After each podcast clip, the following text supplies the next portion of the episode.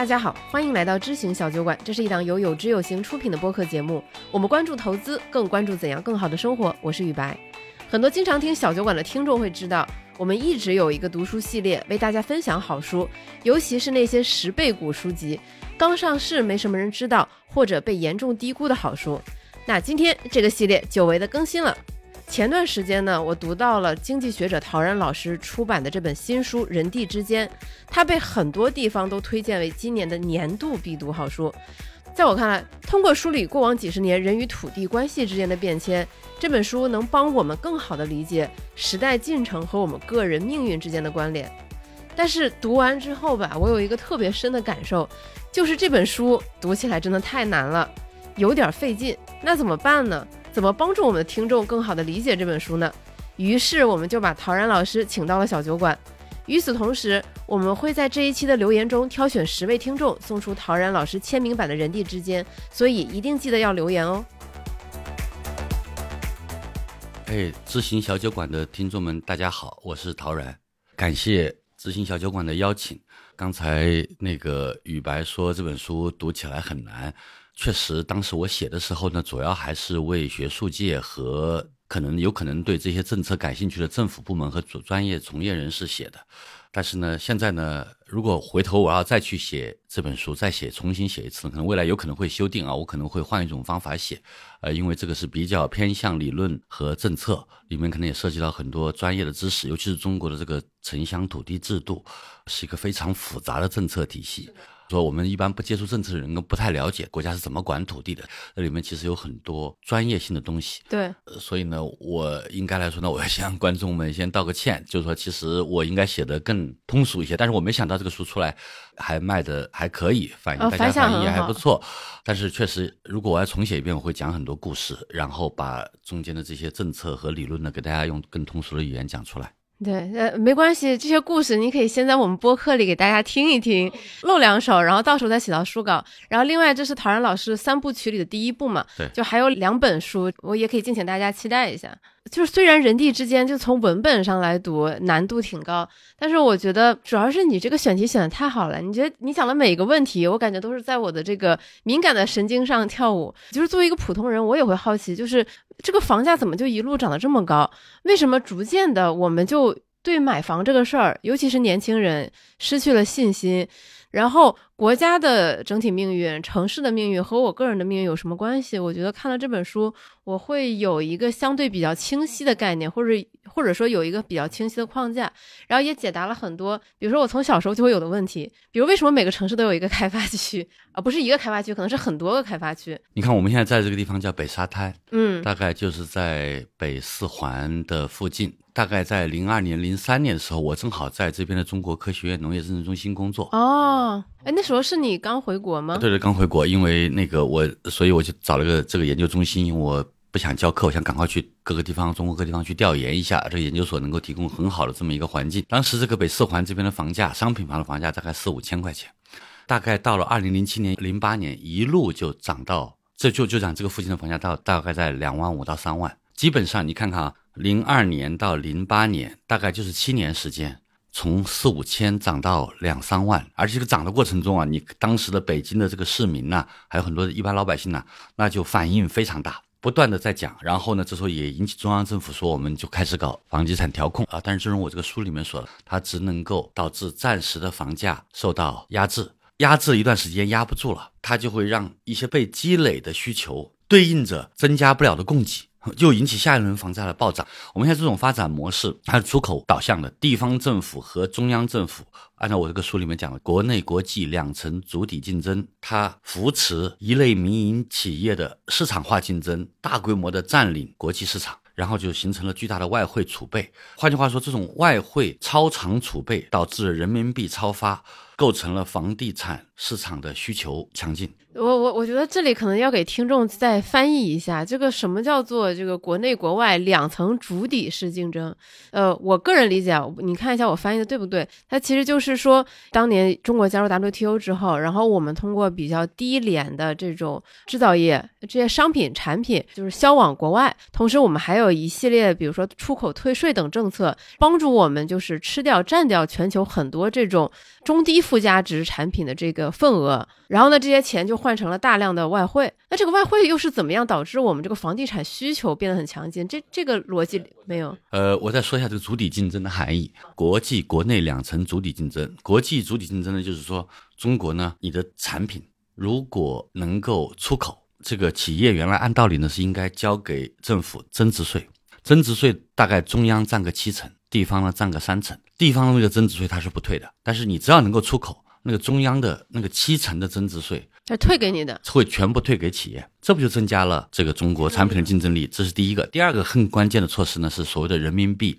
就是说低估人民币，就是说我们大概九中国在九四年，我们的人民币呢进行了一次性的贬值，从五块七一下贬到了八块多对美元。呃，上个世纪末本世纪初，中国已经开始出现了比较高的贸易顺差，中国的劳动生产率也较快的提高。按照正常情况下，出现贸易顺差，劳动生产率提高，人民币就应该升值。而这时候人民币压住，让它不升值，就意味着所有的人挣了美元以后，他都预期到未来要升值，他就会把他手上的美元 换成人民币，因为人民币要升值。这时候甚至除了贸易顺差以外，甚至还有一些热钱进来，比如说李嘉诚，他就把他外汇换成人民币，然后在国内呢，他去拿地，他知道这时候呢，以后人民币会升值。第二呢，拿了地以后，房地产大家会去炒。他就会赚了这两笔钱，赚两笔钱以后，然后最后他觉得人民币未来可能可能升值空间比较小，空间比较小的时候，他就会把它再卖掉，然后撤退啊，就是这么一个模式。那我刚才说了嘛，政府拿到了这个，所有的人把他的外汇换成人民币，那就使得我们央行超发了非常多的人民币。但这些超发的人民币呢？这些人民币呢？因为中国的制造业产能甚至农业产能都有一定程度的过剩，这些钱呢，在现在这个经济模式下，它就会转向股市和楼市。还有另外一个，就是我觉得我以前对这方面的了解都是非常一知半解的，但是看了陶老师这本《人地之间》，就是我会发现工业用地这个领域才会进入我的视野，我才会更好的把工业用地跟商业用地这两者的关系把它给联联系起来。在我脑海中，我不知道对不对啊？最开始大家的发心肯定都是希望说，把我的这个城市，把我这个地方建设的繁荣富强，对吧？我要去招商引资。比如说上世纪末、本世纪初的影视剧，其实很多都是以这个为主题，对吧？然后就可能以非常低的价格去出让给这些企业，等这些企业引进过来，带动经济发展，然后劳动力进来，这些劳动力来了之后，就带动了他们对第三产业的需求，然后第三产业也发展起来了，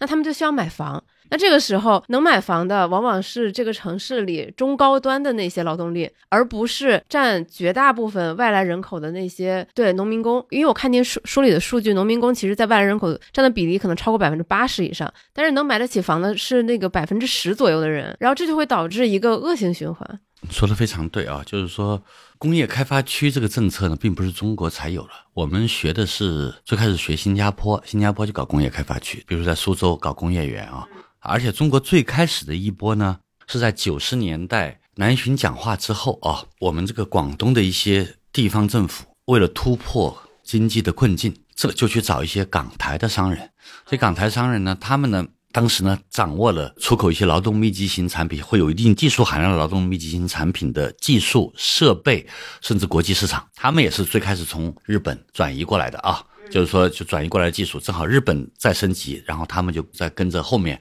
所谓的东亚发展的一个雁行模式，领头雁是日本，然后后面是东亚四小龙，再往后呢是中国，就是不同时期都发展了明显。但是在广东引进的这个港台企业，不是在开发区里面的，那时候地方政府没搞开发区，因为广东珠三角有很多地方呢，它是很多村，它村子里面呢。由村干部和村民就决定，你这鞋到我这儿来，我给你提供很多当地和外来的劳动力，但是这个土地呢，你要给我付一定的租金的，因为我说到底，我赚钱就是靠这个土地，所以这时候呢，这种模式呢，其实是比较健康的。呃，我我觉得可能很多别的省份的听众可能有点想象不到，就是广东的话，其实村和镇它其实是有非常大的权力或者是能量的，有很多资源。应该说，广东的地方政府相对是比较弱，这是一个动态演化的过程。最开始呢，他们广东这些地方官员还没有不知道有这个，可能不太想，或者也也也做不到能够把农民的地很低价的征下来，所以他也建不了开发区。但是村里面直接跟这些港商台商来谈，村里面要给你地，我肯定要地是要收地租的。那这时候呢，就招来了很多港资台资企业，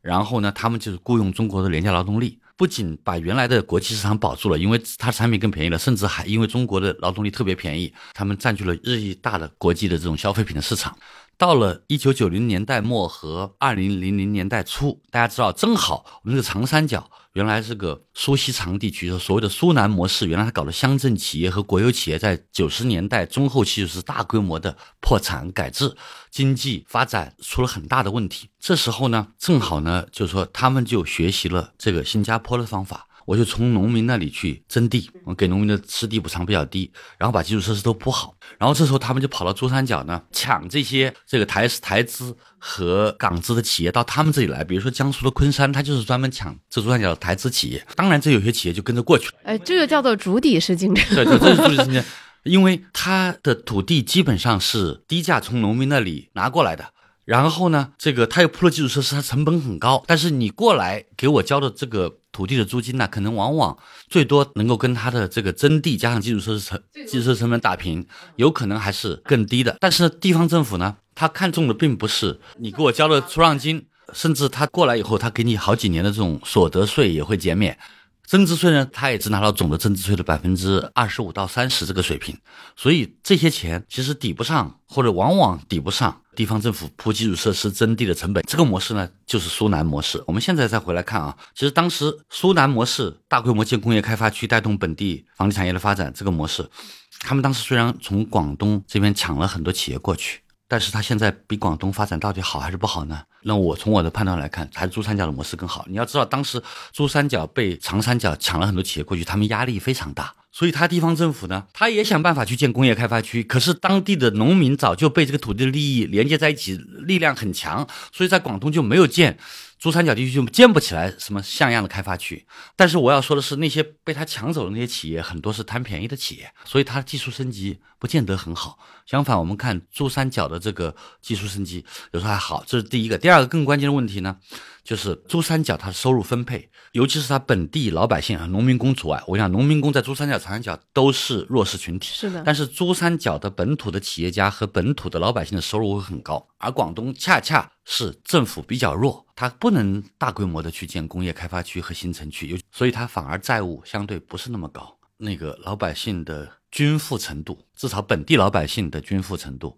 我我觉得那可能比那个长三角还是要更好一点。呃，刚陶老师对比长三角和珠三角区别的时候，我就恍然大悟两个事情，一个就是我在东莞其实工作生活过一段时间，我当时去东莞就很觉得很神奇，就是东莞人从来不说自己是东莞人，他只会说。比如说我是后街人，我是虎门人，对，他很少说我是东莞人，就他更以自己所在的这个镇自豪。嗯，就陶老师一解释，我就明白了。就我回想了一下，东莞好像确实没有非常有名的开发区，可能松山湖算。对，松山湖也是后面对很后面建的，也是就这几年才建的。就之前就是每个镇都有自己引以为傲的产业。另外一个就是。我之前其实，在我们播客也经常讲，就是我觉得广东人，就是主要是珠三角的人，他其实对于成绩什么的不是那么看重。大家觉得我高考考不好，对吧？我去做个小生意啊什么的也很也很不错。但是这个背后可能就是陶老师说的，因为可能每家每户大家都相对比较富足或者是小康水平，所以大家没有那么急着说我要阶级跃升、阶级跃迁的这个愿望。东莞当然是一个很特别的体制啊，它不像我们一般的这种地级市，它下面是这个市中心，然后还有很多县，对吧？我们这个东莞下面直接就是各个镇了啊，各个镇，所以这个实际上它这种模式也是当时各个镇都在各尽所能去想办法引入一些港商和台商，然后后面呢发展出来一些特色产业，然后后面一些本地人或者是外来的人。他们在这个港商台商工作，学了一定的技术以后，他可能自己开个厂，或者是帮原来的老板呢供应一些原配件，或者干脆跟原来老板竞争。那你要在长三角，他就是去抢国外的或其他地方已经发展出来的产业，然后政府给你提供这个基础设施。他一般要来的产业都是比较大的产业，它是它这个环境的生态啊就不如珠三角这么丰富，所以他的一般老百姓也不在长三角这儿创业。所以他们也就是最多到这个工厂里面去做点技术工人，底层的工人可能外地农民来做，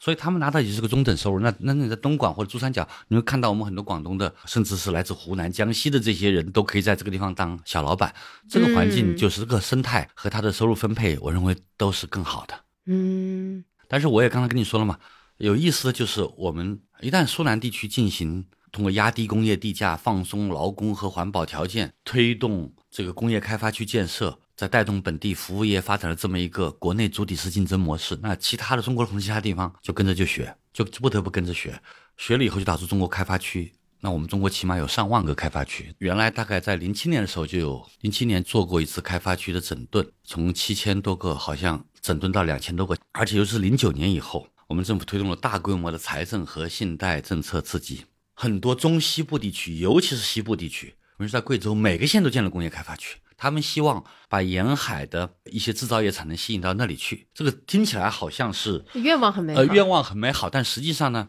现在看来呢，大部分工业开发区呢。没有企业进去，除非有些污染的企业或者少数的面对当地市场的企业，他可以愿意去，其他的一般不会去。什么原因？两个原因。第一个原因就是我们沿海地区虽然土地成本比内地要高一点，可是它配套还有这个人才各方面运输成本都会低，你要去抢，人家会想办法去留。第二，我们现在这个模式，国内国际主体是竞争，你主体我也主体，对，很容易引起国际的贸易冲突。引起国际贸易，那就是我们这两年的中美贸易战就是这样的一个案例。引起国际贸易冲突以后，就会使得我们的主要出口市场对中国采取各种关税或非关税的壁垒。那这时候，在中国的沿海地区生产都面临这个国际政治的和经贸冲突的风险。所以，那些沿海地区的，包括一些外资，甚至我们。本国的一些本土的出口导向的民营企业，这里的反而选择了去越南、墨西哥或东南亚的一些经济体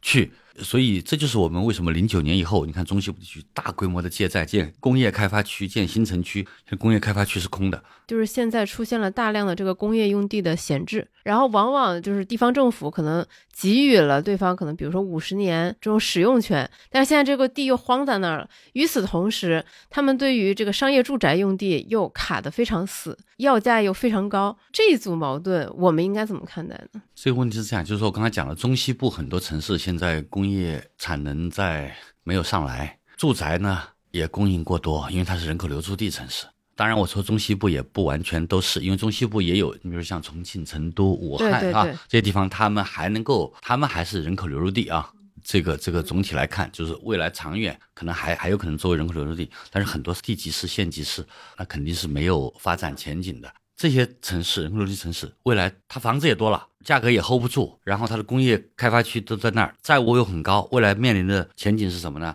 就是政府要大规模的收缩，你把你国有资产尽量卖掉去还一部分债，要不然对我们的银行会有重大的风险。第二，财政上以后不准再搞建设了，不能再让他们搞建设了啊，要进行财政重整，政府基本上就是保。基本运行和最基本的公共服务，我就觉得中央应该必须要痛下这个决心。哎，其实我刚才听完，我有两个问题。啊第一个问题是，假如我是一个三四线城市的，对吧？这样的一个掌舵者，比如说时间倒回到五年、十年之前，我我感觉我除了这个，还是继续努力的招商引资、开辟工业园区，然后建住宅，我好像也不知道我应该去做些什么。那我还有别的路可走吗？在我们中国这个模式下，他们那样做法都是理性的。对，就是其他国家的政府不会。嗯，没有太大的力量去这样大规模的去建工业开发区，从银行贷款进工业开发区，首先它征地就会很困难。印度费了很半天劲，建了一百把百把多个工业开发区，非常费劲。它每开发区比我们的规模小多了，它就干不下去了，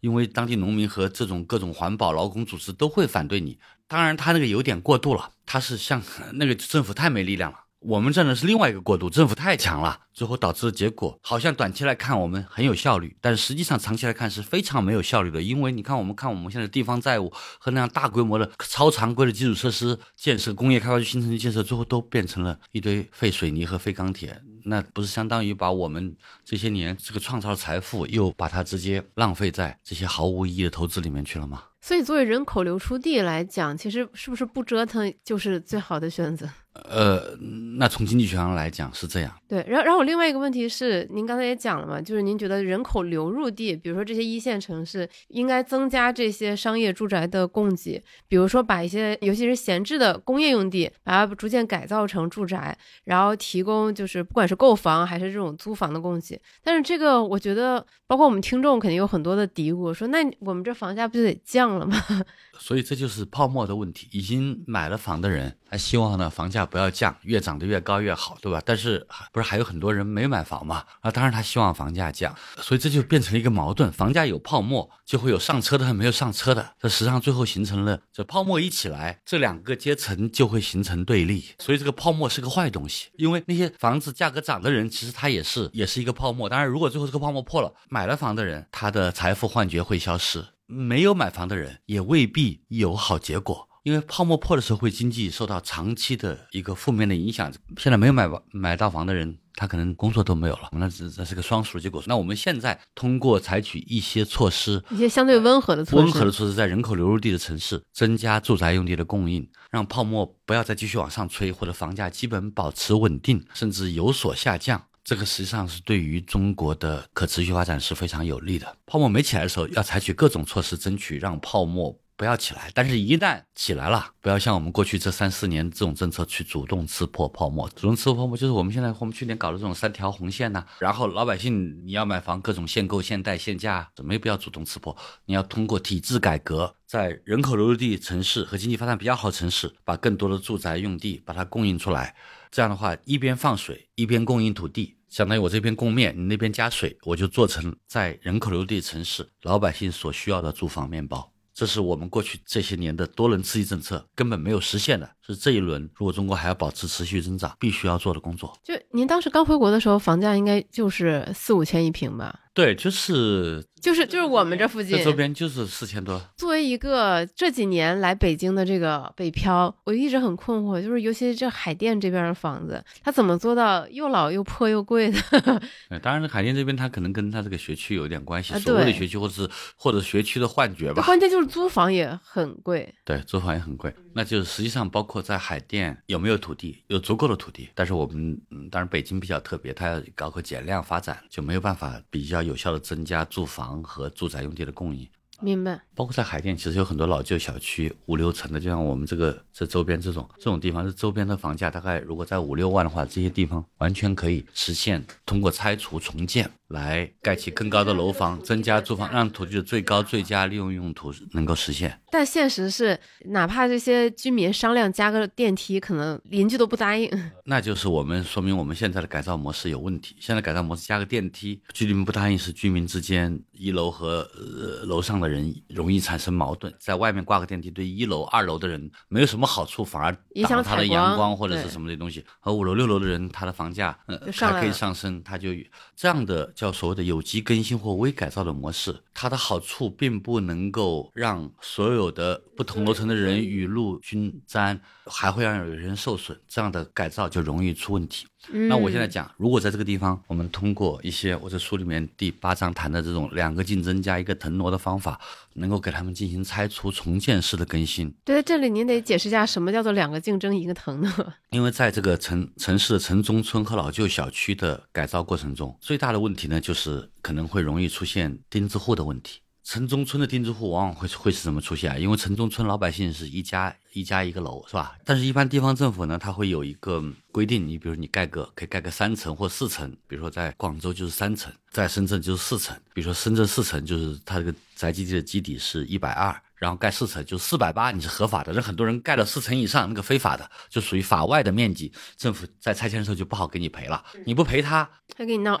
他就不搬，这就容易出现钉子户啊，这是一种情况。老旧小区呢，这个问题一般不太存在，大家都是单元房嘛，是多少面积多少面积，这个大家对该赔多少面积一般意义不大。但是它的问题在于，一个单元房一一个这个公寓里面，只要有一两户他说我要这个要多要点，那个要多要点，那整个楼就没法拆了。所以这时候它钉子户这个出现的概率会低一点，可是它的危害却更大。这样的话就导致很多这个城中村和老旧小区拆不动。嗯，地方政府呢也不想惹这个麻烦。当然，我们中国有很多北方地区，包括长三角的有些地方，政府力量比较强，他拆不动的时候，他就采取各种方法去强拆，这又容易引起一些社会矛盾。社会矛盾在珠三角，我们看到的往往是钉子户满天要价，政府拆不动，干脆就算了。在北方呢，我们还有地方呢出现强拆，引起社会矛盾，还有一些媒体效应。这时候中央政府说：“哎呀，我们就不要大拆大建了。”结果就变成现在我们讲的，经常讲的叫有机更新或者是微改造。但是有机更新和微改造的问题在于，第一，政府要只有财政的投入，没有财政的这个收入，对，所以地方政府的积极性不大。第二，就是即使花了钱，也会出现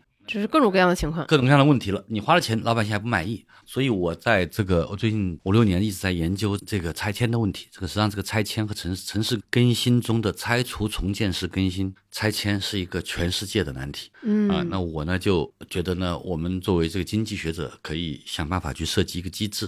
来抑制钉子户产生的概率，但是同时也要防止政府为了拔除钉子户而采取强拆的这种行为。那我就设计了这么一个两个竞争加一个腾挪的一个机制。我就给大家举个例子啊，比如说我们现在我们现在在的这个是朝阳区是吧？假定朝阳区有五十个老旧小区，我就以小老旧小区为例吧。城中村问题还要更复杂一点。而这老旧小区根据朝阳区这边的房价呢，这老旧小区都是可以实现拆除重建。然后老百姓在原地或者是就近安置，然后同时我再盖一部分商品房，能够去覆盖那个就是拆除重建的成本的。我现在呢就告诉朝阳区的这个五十个老旧小区的所有的业主，我告诉你呢，我呢每年呢准备，我大概要十年左右，逐渐的完成这个五十个小区的拆除重建式改造。但是每年呢，我就只改造，比如说五到六个小区，百分之十，十年完成嘛。那五到六个小区呢，我先给大家告诉你，小区所有的居民，我准备我制定一个对于这些老旧小区的老百姓非常友好的拆迁补偿标准和安置措施。第一呢，保证你的这个住宅的使用面积，新的住宅的使用面积不减少。那实际上意味着建筑面积增加，因为我新盖的是比较高的楼，那里面有公摊面积，所以你最后可能拿的房产本，原来的房子是六十平米，现在你拿的新房产本是有七十年产权的，实际上实际上可能会有有七十二平米，因为还有百分之二十公摊面积，保证我保证你的使用面积不减少，建筑面积就是增加。第二，我实现原地或者是就近的回迁，不让你搬到更偏的地方去。第三，就是我可能确保你搬出去最多半年到一年，能把你安置好，你就能够回来。而且在半年到一年之内，你要临时的搬，我保证给你安排好你住的地方。半年一年你就能回来。你像很多地方一被拆迁，三四年、四五年都回不来，知道吧？因为工程受到了钉子户的阻碍啊。第四呢，比如说我保证有电梯，然后地下车库也给你安排好。那这样对大部分老百姓来说，能够能能够以旧换新，七十年产权，而且是搬的时间又不长，当然愿意。那好，我给这个挖这拆迁补偿标准在每一年的年底，我就甩给每一个小区的每一个业主，问你支不支持你这个小区明年纳入这个我们这个城市拆除重建。我就看每个小区对于这个回答的支持度，支持度比例最高的五到六个小区，就是我明年要进行拆除重建的五到六个小区。我通过这样的一轮片区之间为加入下一年度的城市更新拆除重建式更新计划而竞争，就把老百姓的积极性都调动起来了。嗯，所有人都想被拆，而越拆的越早，那个越好。完成了这一轮竞争以后，我就挑出来那五到六个支持度最高、钉子户最少的五六个小区。这五这就是我这个两个竞争的第一个竞争，而且我也我甚至通过这一轮调查，我就知道钉子户最少的那几个小区的钉子户是在哪里，他们的诉求是什么。然后我把这个信息呢交给我要进行拆除重建的某个国有企业，或者是交给多个私营开发商，你们都过来给我出一个改造的方案，还没有竞标，出一个方案，我就集合你们这些方案的优点，我把这些方案拿去给这个小区里面的居民进行讨论，大家群策群力参与各种各方的意见以后，这时候在这个讨论过程中，可能那几个钉子户也把打动了，又被打动了，或者是我给他一些做一些工作，他也觉得还不错，他也参与了讨论。这时候呢，更多的人同意。大部分人也很支持的情况下，我就把这个方案拿到一个招标平台上。那么这时候各个开发商你就给我招标，招标的标的是你看你给我政府地方政府哪个给的出让金比较高，或者给我的公共配套的这种设施和用地比较高，价高者得。这样，这个第二个竞争就有效的保障了政府从这土地财政、土地发挥最高最佳利用用途以后，政府能够财政上能够拿到钱。当然，最后的目标还是应该去反腐到公共服务提供上啊。所以，第一个竞争抑制了老百姓为了拆迁。多赚钱、相互拆台的倾向，使得老百姓之间愿意通过合作共富的这种天使基因发挥作用，是吧？把你那个邪恶基因给它抑制住，是吧？第二个呃竞争就是把这个政府的财政收入充分的拿到，拿到以后，未来能够为这些这个小区或周围片区的基础设施服务创造条件，这是两个竞争先后完成。在这种情况下，还要再加一个腾挪，因为这样的方法有可能还是不能完全杜绝极少数钉子户，那他不动，那你怎么办？又又我们又不能强拆，就我这个方案是坚决不用强拆的。政府要做好人，要做到底，或者是政府不能用行政手段强拆。那这时候呢，我就要讲一个腾挪，一个腾挪呢很简单。如果这个小区周边，我举个例子，有一个街角公园，或者有一片低效的工业用地，或者有个单位，它原来有一些行政划拨用地，但是现在这个单位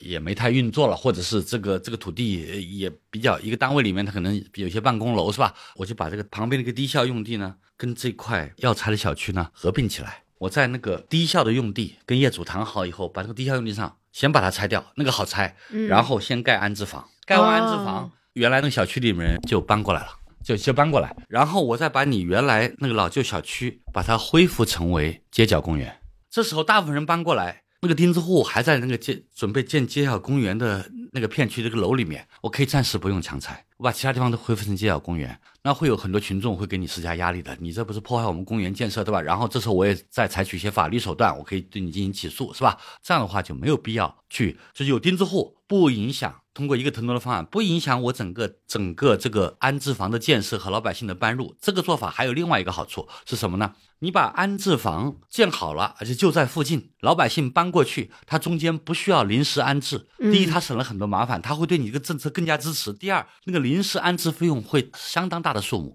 我现在不用临时安置费用，我那个政府省了这笔钱，他那个在拍卖这个小区，刚才讲的这个第二个竞争的时候，政府拿的收入会更高。嗯啊，是政府拿的收入会更高，因为临时安置费用省了嘛，政府土地那块拍卖的费用会挣更高。那么这个时候呢，政府对这样这种改革，它就会更有积极性，就使得原来一些位置相对比较偏，呃，原来算不过来账的老旧小区的改造，现在也可以改了，因为省了很多临时安置费，就把更多的小区就可以纳入我们这个更新的范围。那这就是我的两个竞争加一个腾挪的一个拆除重建式的机制设计。我这个方案呢，现在呢只是在提出来，还还没有具体应用吗？还在跟呃一些地方政府在商量，因为因为嗯这个在商量看看怎么怎么样能够应用。我觉得啊，最后呢。它应该能找到机会应用，而且呢，我认为这也是这这个机制呢，也是我觉得我们作为这个经济学工作者，能够为现实政策做出来的一个很漂亮的机制设计。对，其实我我看《人地之间》的时候，在正文之外，其实我特别爱看注释，因为我觉得你注释写的非常的生动。啊，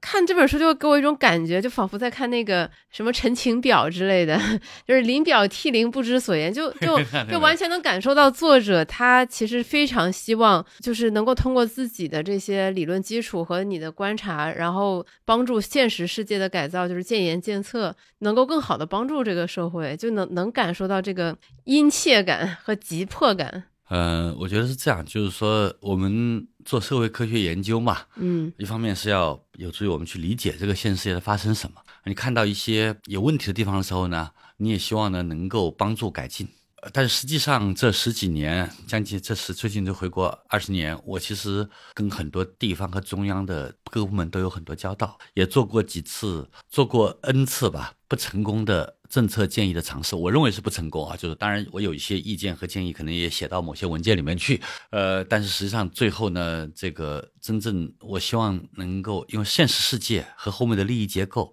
比我书里面写的要复杂的多。我也是最近这十来年慢慢开始有这个意识。我只你要推动一个改革，何其难也！人类社会就是这样。我们经常看说，人类最大的教训就是从来不学习教训，呃不学习教训。其实这个第一反映了人性，更重要的，他其实他也不是说后面的人没有去学习前面的那些人，他们即使都知道这事情不能做。可是这个这个政治经济博弈的结果就是会向一个不利的方向发展，这种这这合力的方向是你控制不了的。对对是，可是每个任何人都控制不了的。因为我记得我看您的履历的时候，呃，有写到，包括您两千年初回国，然后开始做调研，零七零八年的时候，您也对，尤其是外来务工者也做过很多调研。我就在想说，您过去二十年做调研的这个过程中，从一开始你去调研这些群体，那个时候他们可能刚来大城市务工，可能对于在这里扎根还怀抱希望，直到这个房看着房价就是疯狂猛涨，然后在大城市定居扎根毫无希望。就您的感受是什么样的？我最开始头几年，零零四零五，我们嗯还有零七零八，我们在农村，哦，农村，在中国的纯农村地区做了很多调研。零八年、零九年，我们才在城市做流动人口的调研嗯和城城郊湿地农民的调研啊。零八年、零九年，我的印象很深刻的点就是说，我去问那时候的农民、外来农民工，包括问他们孩子在城市公立学校里面上学的问题。当时他们上学是受到很大影响。虽然零二年、零三年我们中央政府温总理提出来，流动人口在城市公立学校应该无条件入学，但实际上这个事情一直没有真正的这个全面的实现，有有一些进步，没全面实现。嗯，我就问这些农民工，问了一些农民工，那那时候他们的年龄大概都是三四十岁，他的孩子在上学年龄。我问他，我说你们这个孩子在家上学遇到困难，就问他们有什么感受，他们没有觉得这个有有问什么题有太大的问题，他们没有觉得自己有这个公民的基本权利，他们觉得这个世界就是这样。我虽然不高兴，呃，但是我呃，这是没有办法我我我们就我我们实际上说我们农村来的人呢，我们又不是这个地方的人，我们的孩子是，呃呃啊，这个让我当时很很惊讶，也很难过啊。但是我想这些年呢，我也接触了一些新的这个新生代农民工，我觉得越年轻的农民工呢，他们甚至有很多就是原来跟着父母来的，在城市在农村里面当过留守儿童，后来在城市里面可能还当过流动儿童的这些这些孩子，我想他们的对权利的意识在逐渐的在加强。我们每一个人，包括这个当事者本人，都应该有自己的权利意识。那你需要向政府，我们既然给你交税，你政府就应该给我提供这些公共服务，不管我是哪里人。我在，尤其是我在你城市里面打工，为你城市做了贡献，也只有这样，中国才有可能实现长治久安。因为在您的书里，关于这部分外来人口，就您写的不只是说他们很难在这个人口流入地驻足，后面还有更一系列引发的问题。就首先，他们的孩子可能不能在这种，比如说一线城市或者是二线城市，就是上学。然后呢，他们自己本身的故乡所在的县城，又会给他们出台一系列这个所谓的补贴措施，鼓励他们回县城买房。而且他的孩子就算长大了、毕业了，可能也不会留在县城，因为这个地方没有工作机会嘛。对，而且去年前年其实还有新闻嘛，有些地方还推出了什么大蒜换房的这些政策，就这这些现象就是让人挺挺费解的，有点荒唐。其实，在这个你在书里有比较明确的定义嘛？这其实是土地过度城市化和人口不完全城市化之间的矛盾。农民的土地被大量的征收，变成了工业用地、商业住宅用地，但是这些人并没有获得相应的这个身份上的认可，就是由于中国的户籍制度以及一些种种的制度设计没有跟上。对，是的，所以我们应该来说，过去二十五年左右的时间，中国经济取得了飞速的增长，我们整个社会的财富也大幅度的增加，但是这个财富却没有被平等的分配，是的，公共服务也没有这个全面的到位，尤其是我，我觉得我们这个模式实际上是对这个农民工、失地农民，尤其是不太有利的。嗯哦，尤其是农民工，他们的很多留守的妻子、留守的孩子，那个包括流动的孩子，他们为这个城市化和经济发展付出了巨大的代价。是的，我觉得后面我们确实是应该在这个方面要补课，就是就是这样的快速增长，代价太大，以后就是所谓的两个主体竞争要有效的改变，尤其是国内的这种主体，为他们提供公共服务。嗯，书里您提到这些尤其农村人口，尤其是这些外来务工人口的困境嘛，其实您还写到说，他后续还有一些后果，就是这些人进城务工。无法扎根，然后又回县城买房，但是会导致他们自有的这个耕地是闲置的，然后宅基地的利用率也非常低，然后导致了这个农地的规模小，然后这个农田也是破碎化。就是说，如果不通过城市人口流入城市的土地改革，让外来人口在城市里面实现永久性的家庭的迁移，那么他们就不敢放掉农村的宅基地和承包地。对，但是他也不敢把，但是这个宅基地和承包地呢，又不能够，他又没有精力去呃，没精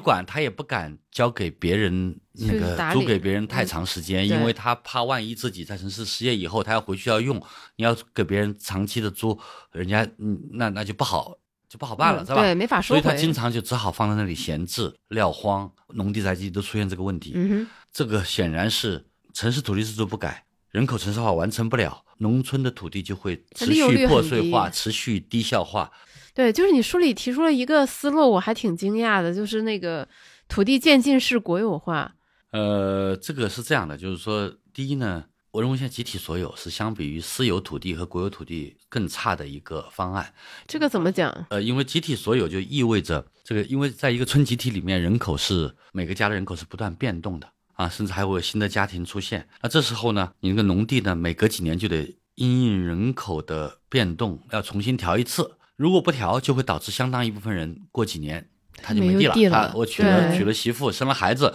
就不可能再分地。事实上，二轮承包和九八年，一九九八年，农中国农村搞了个土地二轮承包，嗯，然后前几年呢，我们又进行了一些土地的确权，都是要确保农民家庭对于农村农地的比较长久的使用权。但是他说没有，他就没有根据人口变动调地。现在很多地方百分之三十农民有农村户口的人没有地，这个实际上在户户之间引起很大的矛盾。因为你如果是集体土地，就是你有这个成员的资格，你就应该拿地。但是现在为了保护产权，就没给他地，就他就没地了，这就引起不公平。不公平，农民就会有矛盾。但是我们这样做呢，你给他长久的产权，是为了他土地投资有效率，对吧？就是说大家产权稳定，我才愿意对农地进行投资，是吧？嗯现在所以集体土地呢，它一定会导致效率和公平之间的矛盾。嗯，哎，所所以现在的现状是，这个土地呢是属于农村集体的，但是有比如百分之三十的人是没有地的，那百分之七十有承包地的呢，有些还闲置了。有些还闲置了，对，有些出去打工去了，闲置了，哦这个矛盾就很大。这时候呢，要不然采取土地私有化，要不然呢就是国有化。私有化呢，就不符合我们呃就是国情。呃，跟我们国家现在这个政治体制肯定是呃政府不可能支持，而且私有化也会导致一些问题。我这个书里面谈到，就私有化如果要再进行，因为我们国家现在这个农村土地是所谓的分配的时候是好坏搭配、肥瘦搭配、远近搭配，一家有五六块地是很破碎的。嗯，私有化以后要把它再重新整合，也会遇到城市拆迁里面的钉子户的问题。对，所以这时候呢，我提出来的方案呢，是在自愿基础上的渐进国有化，相当于政府拥有我们讲古代那种土地里面叫田底权，但是我给每块给农民呢发放土地的永久使用权证，这个使用嗯权证呢可以在市场上买卖，交易，对可以，在市场买卖，这个证可以买卖，它就比现在我给你转让，然后签个合同的价值要高得多啊！它而且具有抵押的价值。渐进土地国有化的基础上，实现土地永久使用权证的颁发和使用权证的自由买卖和抵押，这个对于人口进城还有人才资金下乡都有重大的好处，而且它的这个负面效应很小。我在书里面做了详细的论证。嗯我这里面特别要再再说一点，就是说我们就是要国有化以后确权，再给农民重新确权一次，也不能够像上一轮我们农地确权过程中这样很破碎，一家五六块地给你发五留个证，这种确权没有意义。我们最后推动城市改革，大量农民真正城市里面定居以后，我们应该在农村里面实现比较整片的连片的确权，和给农民发放土地使用权证，这就意味着在农村要进行农地整理的工作。农地整理，因为我们国家土地很破碎，农村土地很破碎，一家五六块，所以五六块各家土地之间有比较多的田埂，田埂就是来区分我和你家这个地址，还有一些边角破碎地，而经过农地整理新增的，一般可以新增百分之三到五的新增耕地，嗯然后还能够使得存量耕地的生产力提高百分之十到十五，就相当于增加了百分之十八到二十的耕地。通过农地整理，但是农地整理需要花钱，所以呢，如果农地整理新增耕地能够算为我们国家这个建设用地指标的话，那么地方政府会马上进行农地整理工作，因为我们国家现在地方政府为了获得建设用地指标。倾向于利用我们一个叫城乡建设用地增减挂钩的政策，就是把农民的宅基地拆了，嗯然后呢，复垦成为耕地，让农民呢集中居住在楼上去，这样能够获得一些建设用地指标。这种方法在很多地方搞得鸡飞狗跳，农民被迫上楼，而且宅基地复垦，它那个耕地的质量也不高。而通过农地整理新增耕地，如果能够计算成为建设用地指标，那么地方政府和农民都会非常高兴的，主要把精力集中在搞农地整理上去，因为整完了地。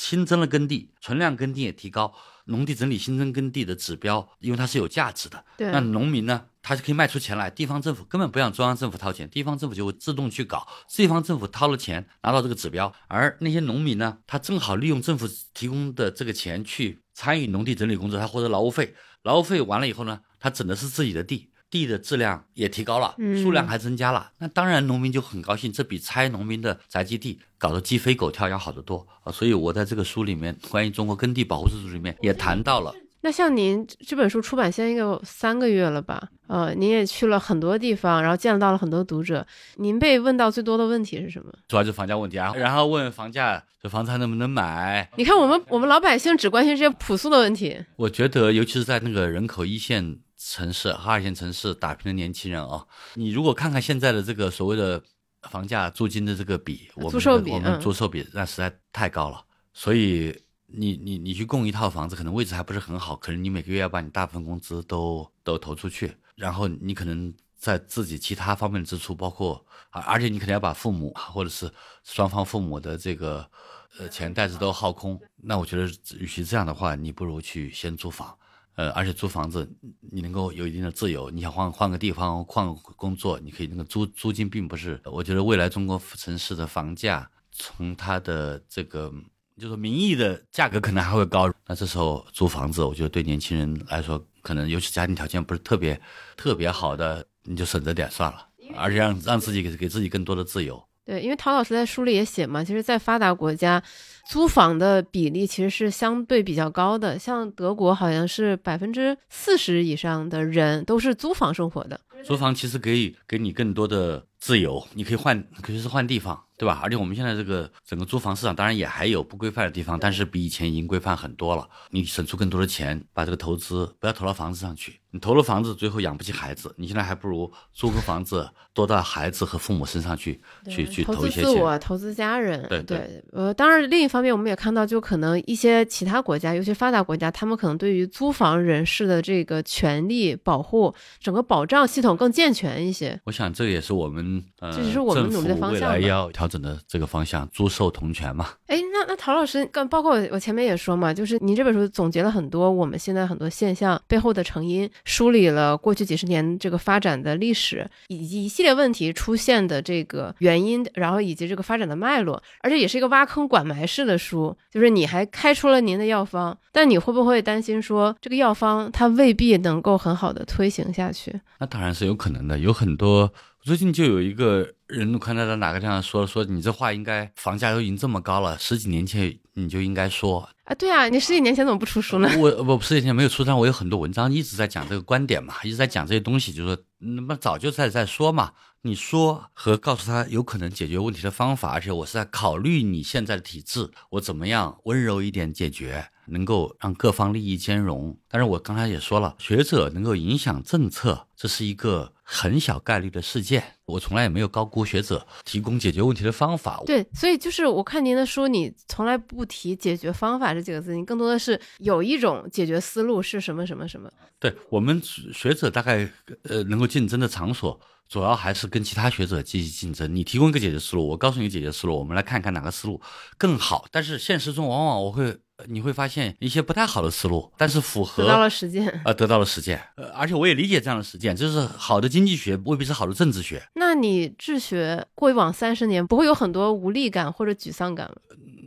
那当然会有很多无力感和沮丧感，但是我也慢慢的意识到，就是说，第一，原来你对这些问题的认识不够，所以你提出的政策呢，我也有几年提出政策，我现在现在看起来也很幼稚，有可能以后我会发现我现在的政策仍然有幼稚之处，但是我们至少在不断的去改进，所以关键的问题是你要改进你对你增加你对现实世界的理解，嗯，这是我们学者最重要的责任，我们也如果作为一个教书的老师，我也也帮助同学们更好。或者帮助通过我的写作，帮助更多的对这些问题有兴趣的人了解后面到底是一个什么逻辑。我我之所以从事这个行业，是因为我对这些问题自己充满了兴趣。我觉得，如果我能够理解好，也能够帮助别人更好的理解，甚至别人对我的批评中帮助我更好的理解这个世界，我觉得对我来说，我就过得很开心了啊！现在至于说能不能影响政策，能影响，呃，而且能够为这个社会增加一些进步，增加做贡献一点力量，我会很高兴。那如果最后跟这本书的读者说一句寄语的话，你会说什么？我当然希望大家